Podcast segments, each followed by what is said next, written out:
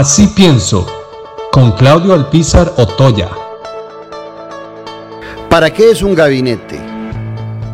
Un gabinete es el instrumento primario que tiene un gobernante para desarrollar el ejercicio del poder en democracia. Y ese gabinete tiene que ser sustancial para que el presidente o el gobernante de turno tenga la posibilidad de llenar sus falencias o de fortalecer sus debilidades. Nadie que llegue a gobernar un país, ningún presidente o ninguna presidente, tiene todo el conocimiento y todas las capacidades para gobernar solo. Ocupa de gente que le ayude en esa difícil gestión. Cuando un presidente conforma un gabinete, lo primero que tiene que tener claro es cuáles son sus debilidades. Si no sabe de Hacienda y de Economía, pues buscará a alguien que le llene esas falencias. Si no sabe de tecnología, de la misma forma lo hará. Y en otros buscará a alguien con el cual pueda fortalecer esas grandes capacidades que pueda tener quien gobierna. Pero hay un elemento en el cual no se puede adolecer. Se puede faltar de conocimiento en algunas áreas. Pero hay un elemento fundamental que quien preside una nación no puede adolecer. Y eso se llama liderazgo. Tiene que tener como líder el respeto y la credibilidad de quienes le acompañan en el gabinete. Digo lo anterior porque después de las renuncias de tres ministros el día de ayer, lo que se acentúa en el presidente Carlos Alvarado es su incapacidad y su desconocimiento del entramado institucional para gobernar. Definitivamente estos dos años nos muestran a un presidente que no tiene liderazgo, a un presidente que no sabe qué es gobernar.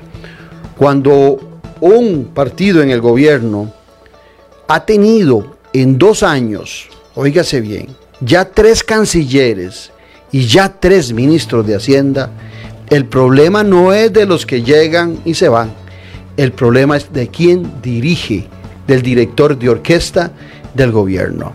Y si el presidente de la República no tiene el conocimiento, ni una batuta que lo autorice y que le dé fortalezas frente a esos que dirige, definitivamente esto hará que el presidente constantemente se vea con renuncias en su escritorio. He oído a algunos colegas y a alguna gente tratando de minimizar el asunto de las renuncias en los gobiernos de Carlos Alvarado, llamando la atención sobre que en todos los gobiernos hay renuncias. Pero esas hay que analizarlas dentro del marco de cada coyuntura y esas coyunturas que hemos tenido en gobiernos anteriores, se llame Luis Guillermo Solís, se llame Laura Chinchilla, se llame Oscar Arias, se llame Abel Pacheco, estaban marcadas dentro de conflictos que demostraban en muchas ocasiones que el presidente ejercía su liderazgo para esos cambios. En el caso del presidente Carlos Alvarado es todo lo contrario. Aunque algunos quieran asimilar las renuncias con otros gobernantes, es definitivo que en el caso del presidente Carlos Alvarado no tiene y no tenía las capacidades para dirigir un gabinete y a la empresa, entre comillas empresa, más grande que hay en una nación como es gobernar desde el Poder Ejecutivo. Tampoco un gabinete se puede conformar con gente que desconoce quién va a gobernar. El presidente de la República hizo un ornitorrinco cuando conformó su gabinete, engañando a muchos con un gobierno de unidad nacional, lo cual era un pacto con Rodolfo Pisa, a quien tenía si acaso seis meses de conocer. Y así fue conformando un gabinete con gente que otros le llevaron y no con los que él escogió. Posteriormente, en el caso más patético, es el caso de don Rodrigo Chávez. No nos engañemos, el presidente Carlos Alvarado ni en foto había visto nunca a Rodrigo Chávez, a quien nombra en sustitución de Rocío Aguilar.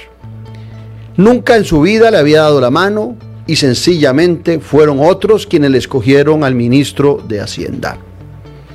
Las debilidades de liderazgo del presidente de la República las tenemos que padecer todos los costarricenses en su ejercicio de gobierno. Y los gobernados tenemos que tener claro cuáles son las falencias que está demostrando quien gobierna. Porque esas falencias vienen en detrimento de las políticas públicas y sobre todo de algo que es fundamental en quien gobierna, generar confianza. Ni una pandemia puede salvar la falta de liderazgo, porque inclusive en la actualidad muchos encuentran en otros ministros la dirección de la pandemia y no en el presidente de la República.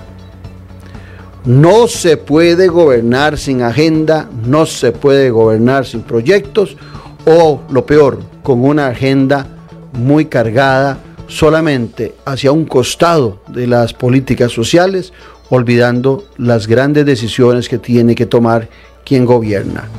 Pero repito, si algo carece el actual Poder Ejecutivo es de liderazgo. Y eso queda demostrado en cada renuncia que le hacen al presidente de la República, donde los que renuncian demuestran y desnudan a granel las deficiencias de quien está gobernando. No comparemos chayotes con manzanas. En todos los gobiernos hay renuncias, pero las crisis como la que se presenta en el gobierno de Carlos Alvarado tienen particularidades que se acentúan en quien está sentado en la silla presidencial.